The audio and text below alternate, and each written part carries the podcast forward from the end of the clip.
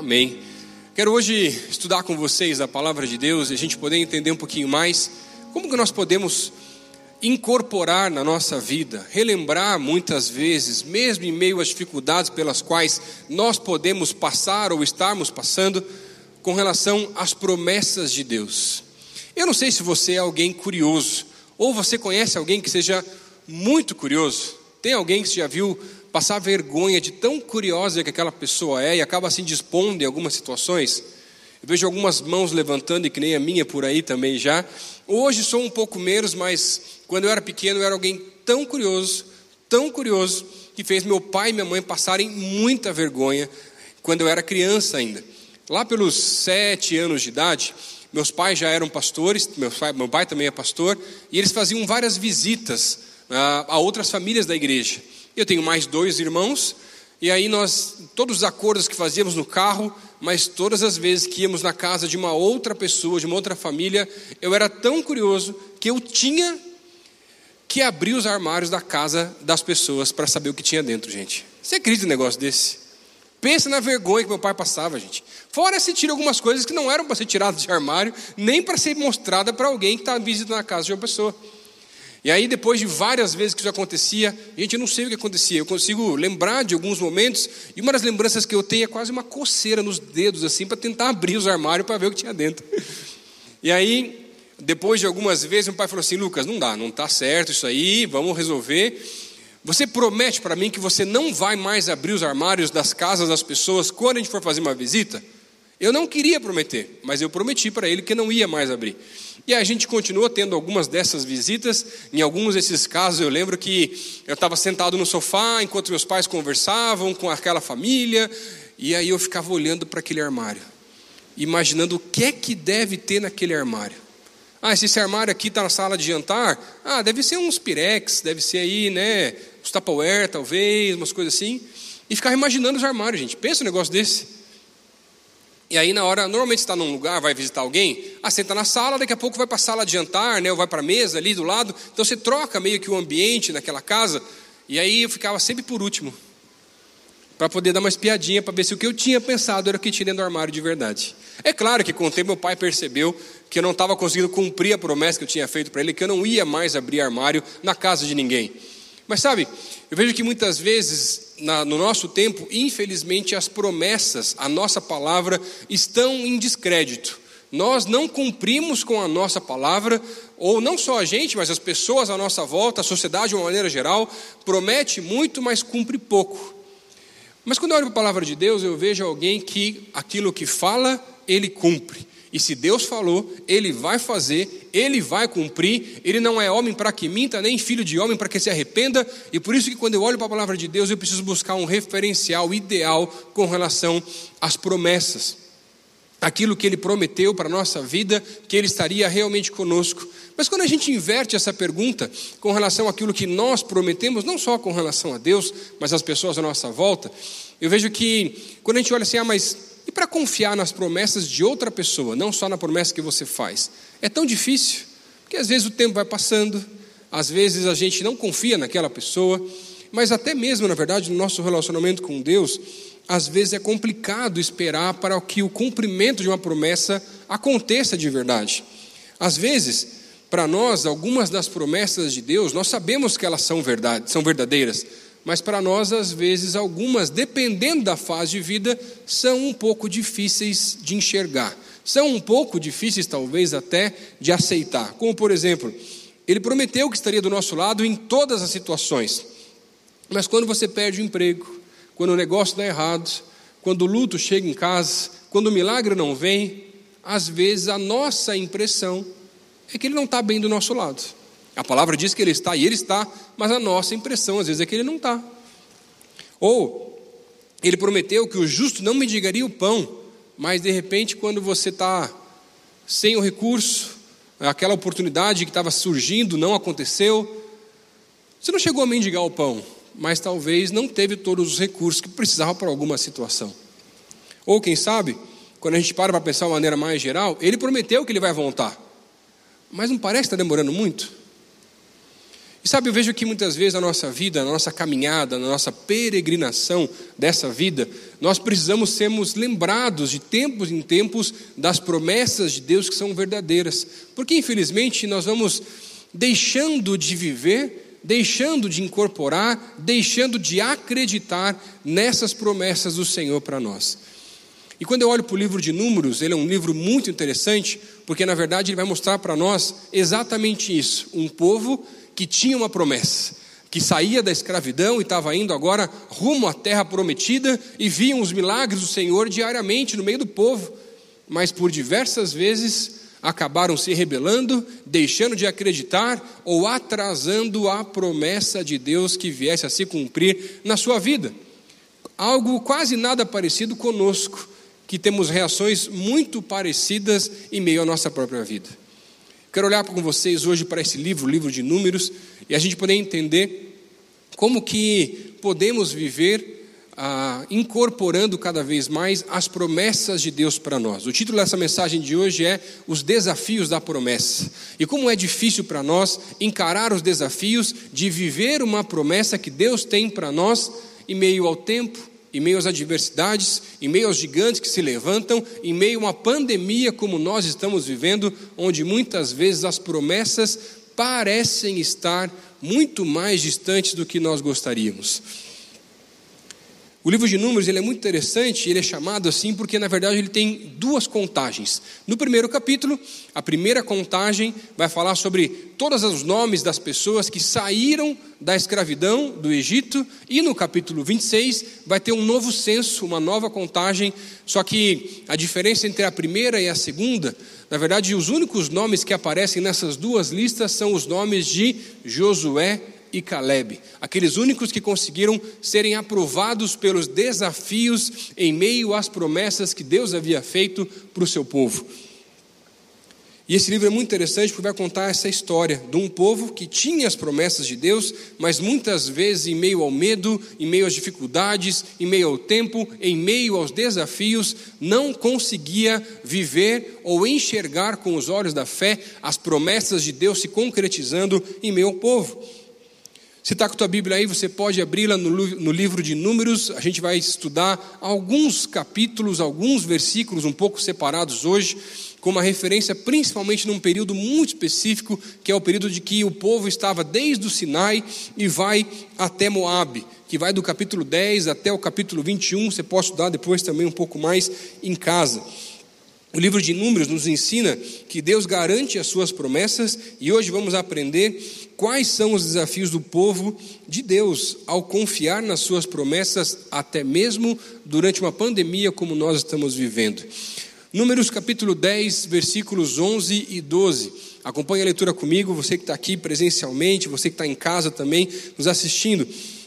Diz assim: No vigésimo dia do segundo mês do segundo ano, a nuvem se levantou de cima do tabernáculo, que guarda as tábuas da aliança. Então os israelitas partiram do deserto do Sinai e viajaram por etapas, até que a nuvem pousou no deserto de Parã.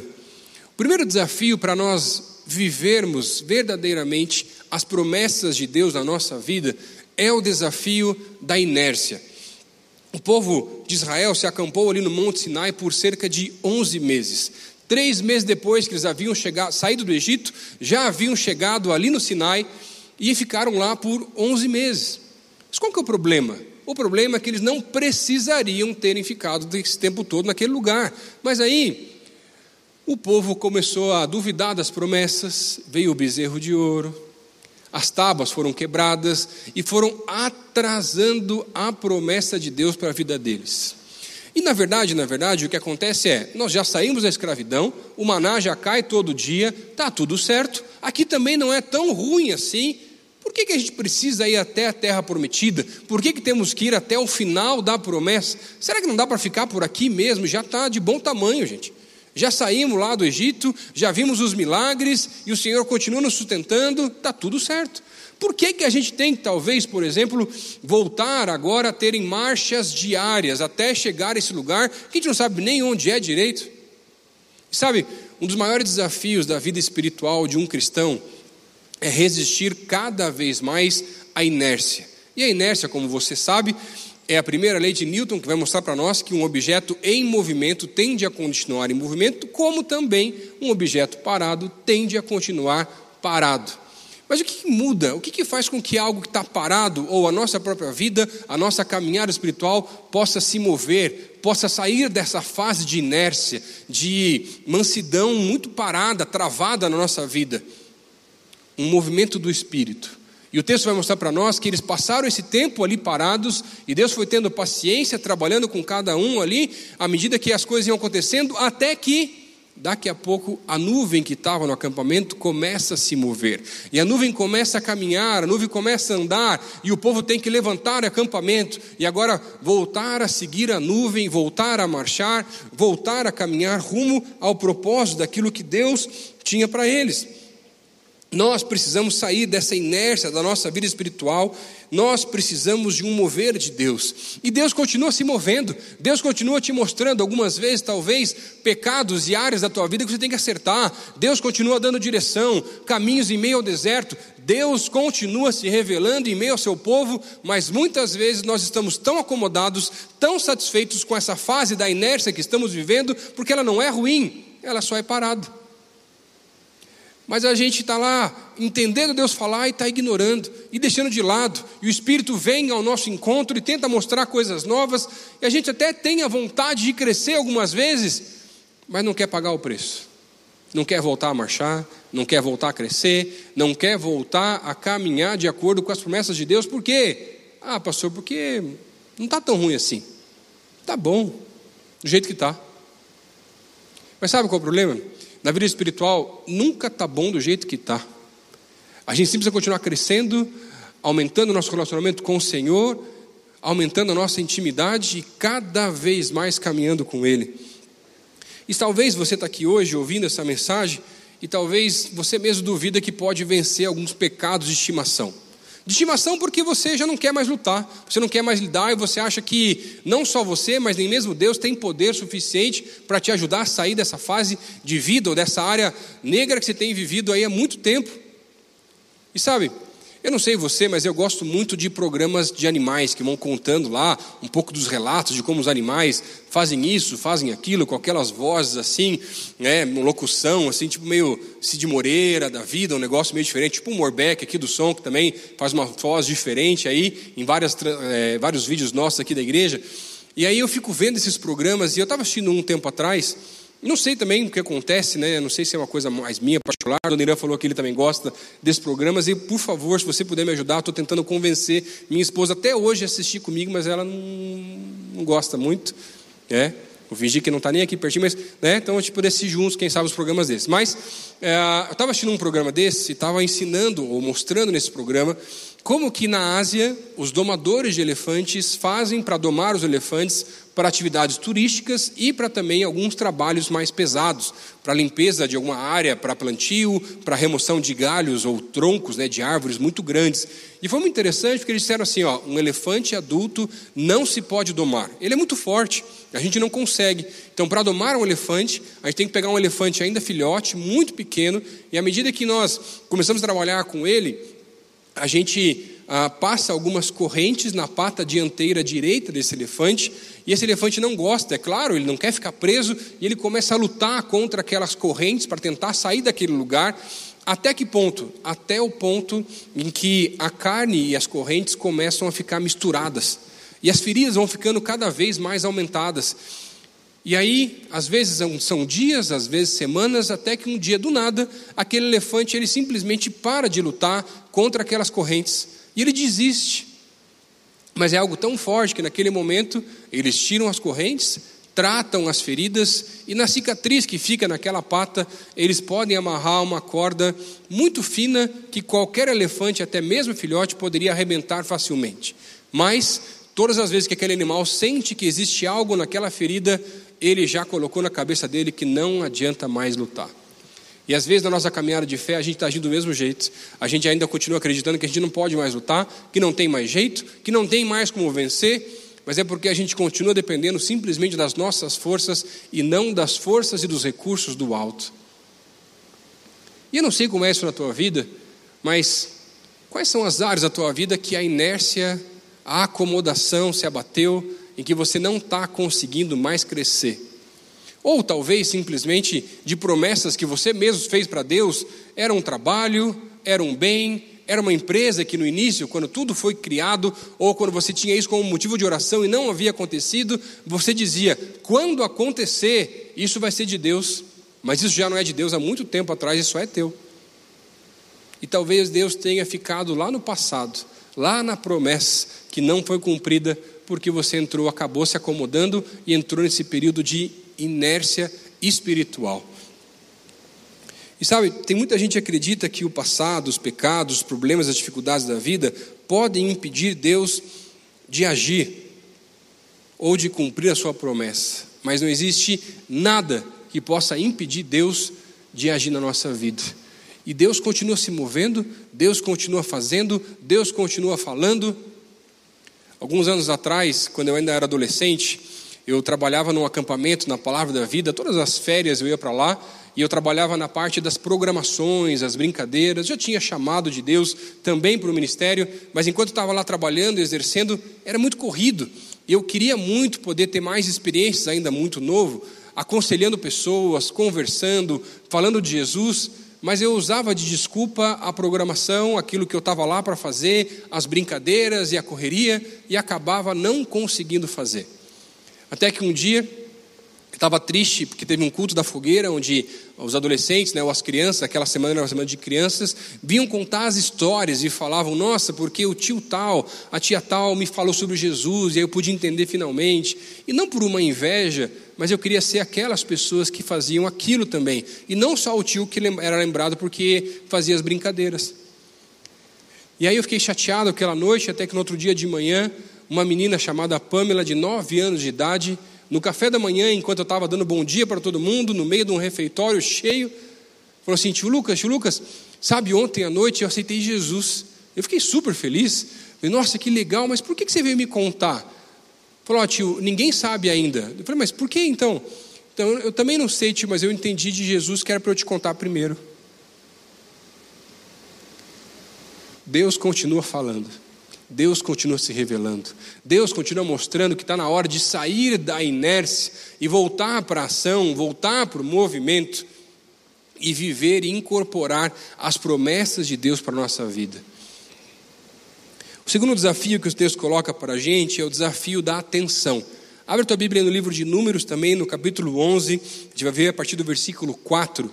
Números capítulo 11, a partir do versículo 4, diz assim: um bando de estrangeiros que havia no meio dele encheu-se de gula e até os próprios israelitas tornaram a queixar-se. E diziam: Ah, se tivéssemos carne para comer, nós nos lembramos dos peixes que comíamos de graça no Egito e também dos pepinos, das melancias, dos alhos porós, das cebolas e dos alhos.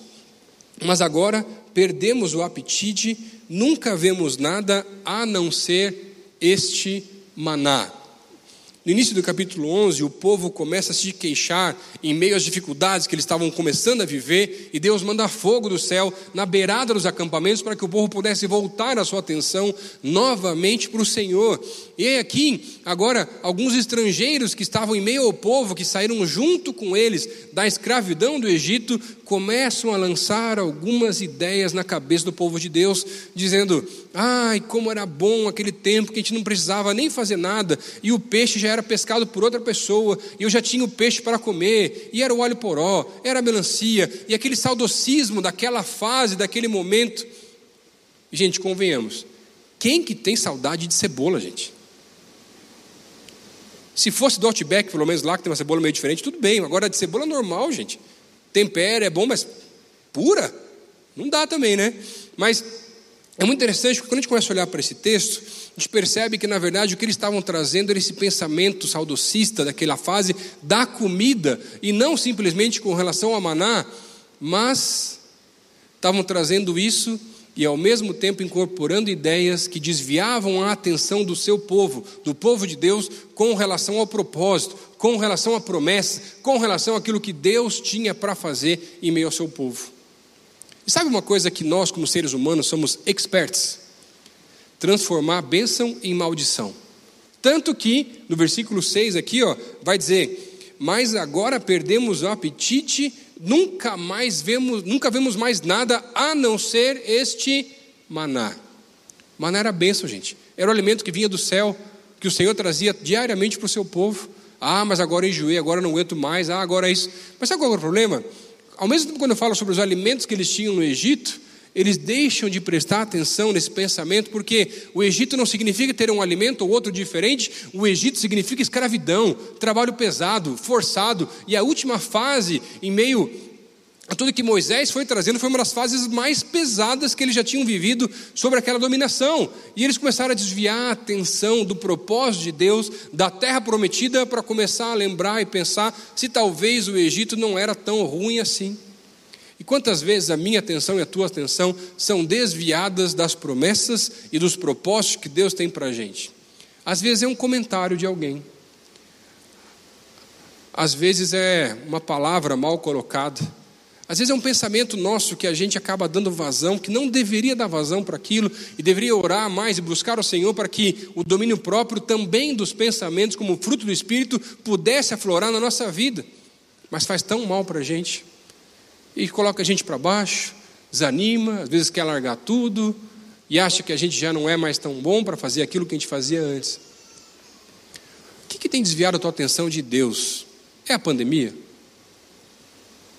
E sabe, às vezes eu vejo que a gente está tão preocupado com a pandemia, por mais, não dizendo que não temos que estar, mas que você vê dois, três, cinco, dez jornais por dia, mas não tem a capacidade de olhar para cima para entender o que, que Deus está falando em meio à pandemia. Quais são as oportunidades que Deus está gerando em meio à pandemia, em meio a essa crise que todos nós estamos vivendo? Ah, mas eu estou vendo todos os jornais, estou vendo que o percentual aumenta ou diminui de dia em dia, não sei o quê, isso, aquilo. Gente, para de ver tanto jornal, gente vai ficar maluco. Veja, é importante se conhecer, é importante saber como as coisas estão acontecendo. Não precisa ser 10, né, gente? Ficar o dia inteiro ligado no negócio lá. Volta os olhos para Deus. Volta a tua atenção para Ele. Para de ouvir tantas vozes que estão ao teu redor. O que, que Deus diz a seu respeito? O que, que Deus tem para a tua vida? Para de ficar ouvindo tantos conselhos de tantas pessoas e colocando essas coisas acima daquilo que Deus tem para você. Estava ouvindo uma história recentemente de, na internet, né, um testemunho do bispo T.D. Jakes, que é um pastor norte-americano, que começou com uma igreja muito pequena e acabou crescendo rapidamente. E no início do ministério, à medida que esse, ministério dele começou a crescer, alguns jornais, revistas começaram a fazer algumas entrevistas sobre esse homem. E uma dessas revistas, um desses jornais, fez uma, fez uma reportagem que não era boa que falava mal do pastor, que não era legal a forma como ele estava fazendo algumas coisas, e aquele homem acabou lendo aquela entrevista, e ele estava participando de um congresso quando ele viu aquela, aquela reportagem, ele estava no quarto do hotel e aquilo fez tão mal, tão mal para ele, ele falou assim, Deus, eu não preciso disso. Foi o Senhor que me chamou, mas não foi para isso. O Senhor me chamou para pregar, não para ficar ouvindo crítica de gente, gente que nunca nem ouviu a pregação, que não me conhece, não sabe da minha vida e quer falar coisas a meu respeito. Eu falei, eu não quero isso para mim, Deus. Ele saiu daquele quarto decidido a abandonar o ministério. Mais de 20 anos atrás. Ele desce as escadarias do hotel, indo embora daquele congresso, quando uma jovem encontra ele e fala assim: T.J. Jakes, eu queria dizer para você que eu acabei de perder a minha mãe.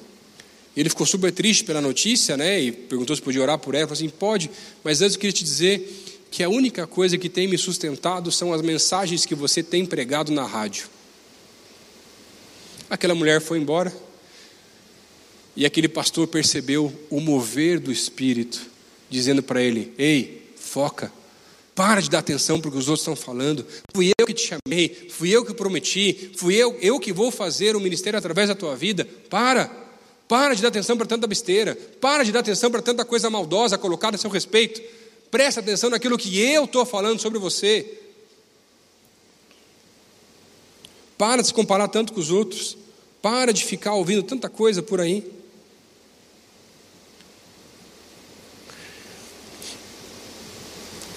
Você lembra como que Jesus era tentado por Satanás no deserto? Um monte de palavrinha, de coisa que ia fazer que ele podia, de desafio, e como é que Jesus batia cada uma das ciladas de Satanás? Com a palavra, com a verdade, com a promessa de Deus para a vida dele. Para, gente. Para de ficar dando vazão para pensamento errado. Para de ficar pensando besteira. Estava algumas semanas atrás em casa e acabei acordando no meio da madrugada, o que não é muito normal, e não conseguia dormir de jeito nenhum. Passaram-se algumas alguns minutos, alguns momentos ali, não sei exatamente quanto, e resolvi ir para a sala. Falei assim: Deus, não estou conseguindo dormir. É o Senhor que quer falar alguma coisa? É coisa da minha cabeça? Mas eu acabei indo para a sala para pegar minha Bíblia e já fazer um devocional lá na madrugada mesmo. E aí eu comecei a orar e falei: Deus, o Senhor quer falar alguma coisa específica hoje? Porque não é normal, não acontece tantas vezes assim, comigo pelo menos, de acordar na, durante a madrugada. E aí daqui a pouco, folhando a Bíblia, me veio Deus falando assim: abre em Hebreus. E à medida que eu fui folheando a Bíblia, parei em Hebreus 11, no capítulo, capítulo 11, no versículo 7, que diz assim: ó, Pela fé, Abraão e também a própria Sara, apesar de estéril e avançada em idade, recebeu poder para gerar um filho, que considerou fiel aquele que lhe havia feito a promessa. Naquele mesmo momento, eu falei assim: Deus, é bonito esse texto, a história é linda do que o Senhor fez, esse milagre sobrenatural do Senhor, mas o que o Senhor quer falar comigo? Deus falou assim: Lucas, não é com você e nem sobre você, mas eu quero te usar hoje e eu quero que você mande esse texto agora para um casal X que você conhece e que tem tentado ter filhos já há muito tempo. Eu falei assim: Deus, tem certeza? Por quê? Eles estão tentando há tanto tempo, Deus. E eu não quero ser talvez uma pessoa que vai mandar um texto desse, tentando aumentar a fé, se não é algo que o Senhor vai ou não vai fazer. Eu falei assim, Lucas, eu não pedi. Ele pediu, Deus, então faz. Tá bom, Deus.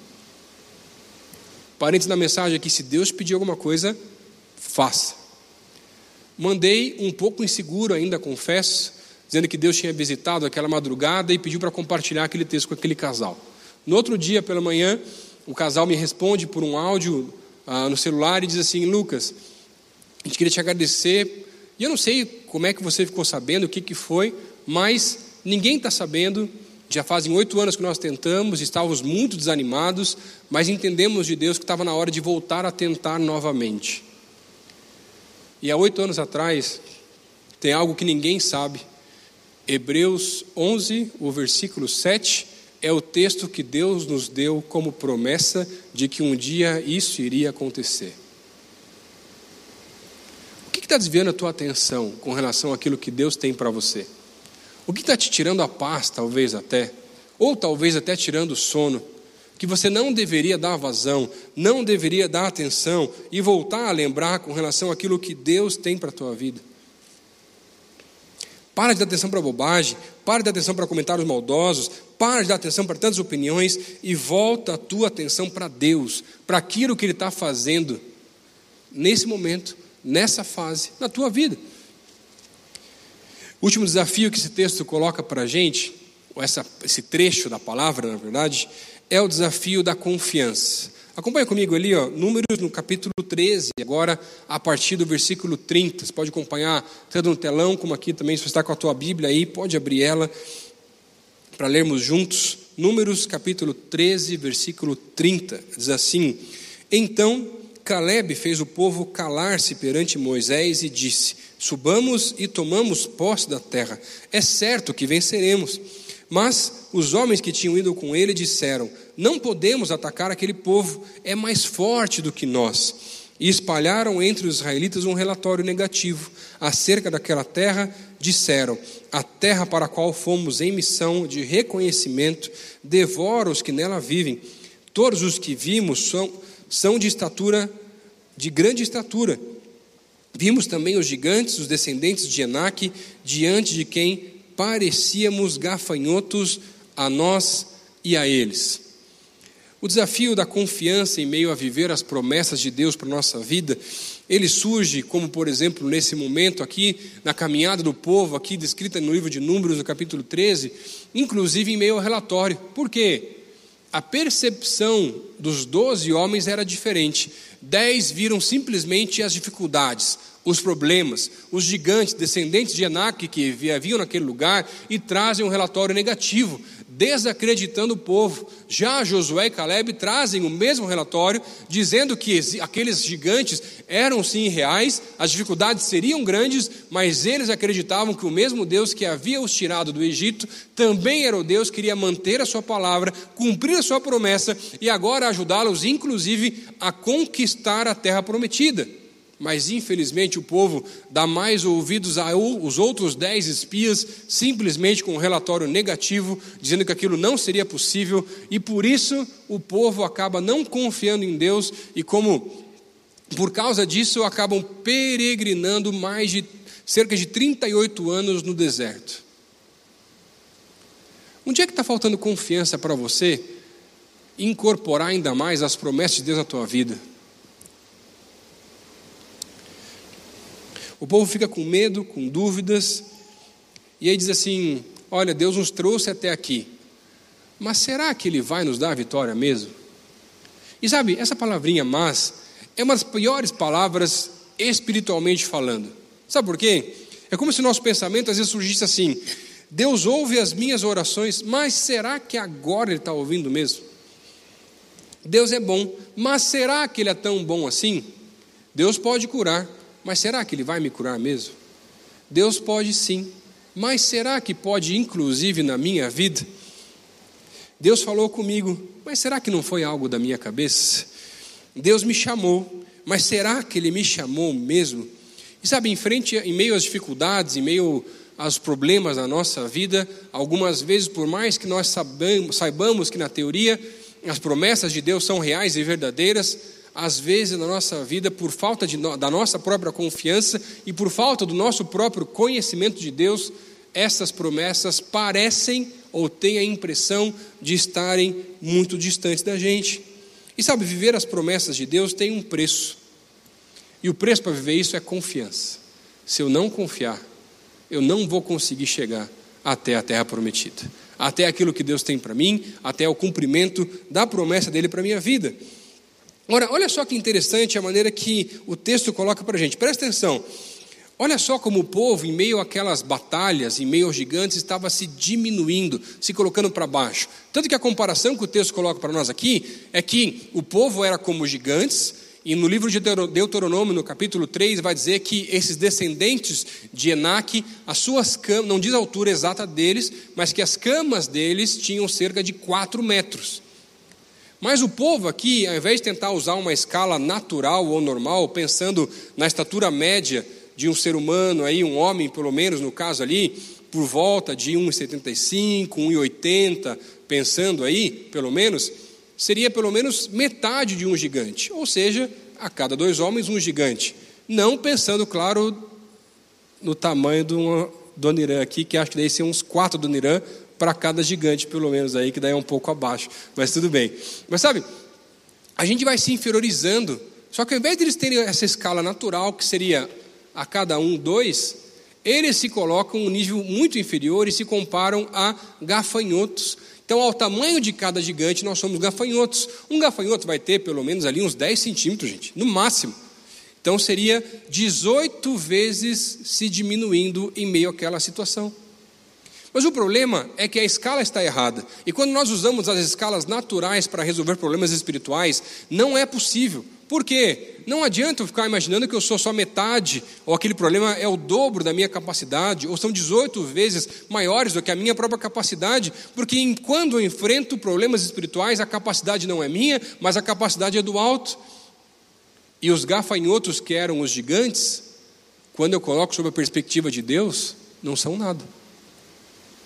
E por isso que às vezes eu tenho que ajustar o foco. E a minha confiança tem que ser na grandiosidade de Deus, que pode sim todas as coisas, que prometeu que estaria comigo, independente das situações, por mais difíceis que elas possam ser, Ele está do meu lado. Às vezes eu não percebo, mas Ele está do meu lado. Para de se inferiorizar, para de achar que os problemas são maiores. Não existe problema maior do que Deus. Por que você tem se diminuído tanto frente às batalhas do teu dia a dia? Para com isso e volta a acreditar que Deus está com você. E sabe, o oposto da confiança é o medo. E às vezes o nosso relacionamento com Deus, ele é baseado no medo, talvez por experiências negativas, por coisas que você colocou como expectativa que não aconteceram da forma como você esperava, ou talvez até por um entendimento errado da paternidade de Deus como alguém que é simplesmente um julgador, como alguém que, alguém que vai simplesmente ah, trazer algo pesado sobre a sua vida.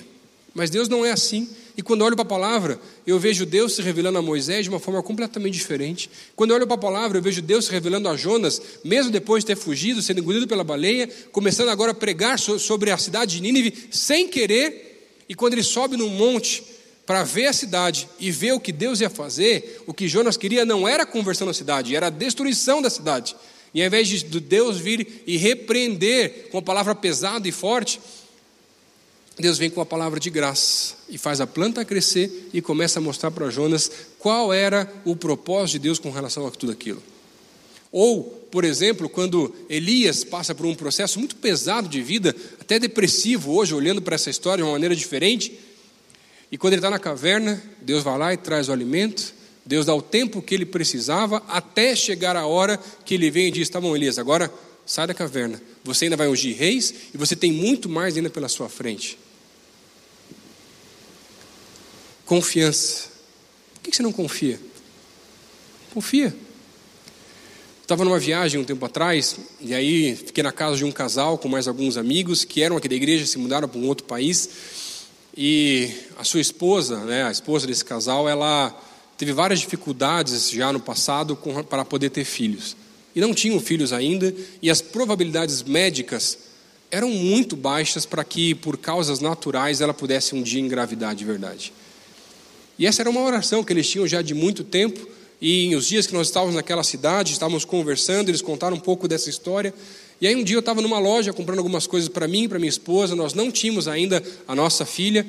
E aí eu, eu entendi, uma, tive uma vontade pessoal, simplesmente, de comprar uma roupinha, pensando em um dia, né, quem sabe, quando a nossa filha chegasse de verdade, né, nem sabia como seria. Mas quando eu fui comprar, eu entendi Deus falando comigo assim: compra mais uma roupinha. Eu falei, Deus, para quê? É gêmeos, Deus? Não, Deus, um só, já, um por vez, já é bastante trabalho, já tá bom, já. Se não, Lucas, compra uma roupinha. Comprei. Voltamos lá e no último dia, quando a gente foi se despedir desse casal, a gente foi orar com eles, Deus falou assim: pega a roupinha e dá para eles. Sim, Deus, de novo, né? Tem certeza, Deus? Não quero causar um negócio pesado para o casal, quero poder abençoar aqui, mas é o Senhor falando mesmo? Não é o meu coração, a minha vontade que possa dar certo? Pega a roupinha, ora com eles e dá para eles. Peguei a roupinha, tremendo de medo, mas confiando que se o Senhor falou, Ele ia cumprir. E aí, oramos juntos, eles choraram muito naquele dia. Dez meses depois, aquele casal estava com uma filhinha no colo. Não é o pastor, não é a oração. É Deus que faz, gente. Confia. Aonde que a tua confiança foi abalada? Quando que você parou de, deixou de acreditar? E sabe, quando eu conto algumas histórias no meio de uma mensagem, tem gente que acha que pastor não passa por abalo de fé, gente. Olha, gente, fé inabalável só pode ser formada por uma fé que se abalou demais na vida já. Já duvidei tantas vezes. É a vez mais difícil para mim de confiar nas promessas de Deus, foi quando ainda adolescente eu perdi minha mãe por causa de um erro médico. Eu não conseguia sentir Deus do meu lado. Mas eu sabia que Ele estava. Eu não conseguia perceber a graça. Eu não conseguia perceber o cuidado. Mas aos poucos, Ele foi invadindo o meu coração com a paz, com o consolo, com o propósito, às vezes me ajudando até levantar da cama quando eu não conseguia levantar. Deus pode todas as coisas? Com certeza. Inclusive consolar um coração que parece inconsolável. E eu não sei se talvez hoje essa seja a sua situação. Você está precisando voltar a confiar nas promessas de Deus, que Ele estaria do teu lado até quando as coisas não saem como você gostaria que elas saíssem. Se ele prometeu, ele vai cumprir. Sabe, eu continuo alguém muito curioso. Eu não abro mais os armários das casas das pessoas. Pode me convidar um dia, eu não vou abrir, pode deixar. Mas sabe o que eu sou mais curioso? Para saber o que está guardado nos armários celestiais e nas dispensas daquilo que Deus tem para a minha vida. E quando eu ajusto o foco e volto a confiar que Deus tem sim planos, propósitos que são muito maiores do que eu, as coisas são completamente diferentes. E se nessa noite, Deus, nessa manhã, perdão, Deus falou contigo que está na hora de você voltar a confiar, sair da inércia, voltar sua atenção para Ele e confiar na palavra dEle, nas promessas que Ele tem para mim e para você. Fique de pé no teu lugar, eu quero orar com você. Deus tem mais para mim, Deus tem mais para você. Não dá para viver acomodado, gente que Deus já te falou no passado, o que Ele já prometeu que talvez tenha caído no esquecimento e hoje Ele está trazendo a memória, hoje Ele está lembrando, está na hora de voltar a viver isso. E eu não sei, talvez alguém hoje está aqui nesse lugar pensando simplesmente assim, que você é um caso perdido. Eu queria dizer para você, se esse é o teu pensamento, uma das especialidades do Senhor é resgatar aquilo que foi perdido. Lucas, no capítulo 15, traz três parábolas: a ovelha perdida, a moeda perdida, ou a dracma, e inclusive o filho pródigo que estava se perdendo. E aquilo que se perde é aquilo que direciona a atenção de Deus para a nossa vida. Hoje a atenção dele está direta para você, porque ele quer te encontrar mais uma vez e relembrar as promessas dele para você também. E se hoje, nessa manhã, Deus falou contigo, talvez de um jeito diferente, ouvindo essas histórias, a mensagem, Hoje Deus falou contigo que está na hora de você fazer um compromisso, porque para viver as promessas de Deus, você primeiro precisa convidar a Jesus para ser o Senhor e Salvador da tua vida. E se nessa manhã essa é a tua vontade, é isso que você está entendendo no teu coração para fazer, eu quero dizer para você que quando eu fiz isso, eu entendi que eu nunca mais andei sozinho na minha vida. Se Deus falou com você hoje, levanta tua mão onde você está. Diz assim: hoje eu quero aceitar a Jesus e convidar Ele para ser o Senhor da minha vida e nunca mais andar sozinho. Se essa é a tua vontade, a tua decisão, levanta a mão onde você está. Eu quero orar com você. Amém, amém ali atrás, amém aqui na frente. Amém, amém, amém, amém. E mais gente que Deus falou? Amém, amém ali atrás. Amém, amém, amém, amém. Você que está em casa, coloca no chat agora, levanta uma mãozinha aí também, mostrando essa tua decisão. E você que levantou a mão, onde você está, faz essa oração junto comigo, repete no teu lugar. Falando assim, Senhor Jesus, hoje eu me arrependo pelos meus pecados e quero pedir que eu possa andar com o Senhor todos os dias. Escreve meu nome no livro da vida.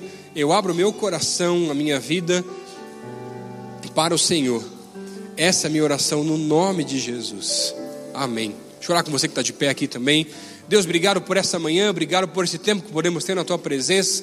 É tão difícil às vezes para a gente, em meio às dificuldades, em meio aos problemas, em meio às escalas de comparação que nós colocamos frente aos problemas ou aos gigantes da nossa vida, confiar nas tuas promessas. Mas eu quero pedir, Pai, hoje, traz de novo o nosso coração, Deus, alinha de volta a nossa mente com as verdades que a tua palavra nos diz, com as promessas que vêm do alto, para que possamos confiar na tua palavra, confiar nas tuas promessas, que se o Senhor falou, o Senhor vai sim cumprir, e se ainda não aconteceu, é porque ainda não é o tempo, e o Senhor está nos preparando para aquilo que o Senhor ainda vai fazer, Pai.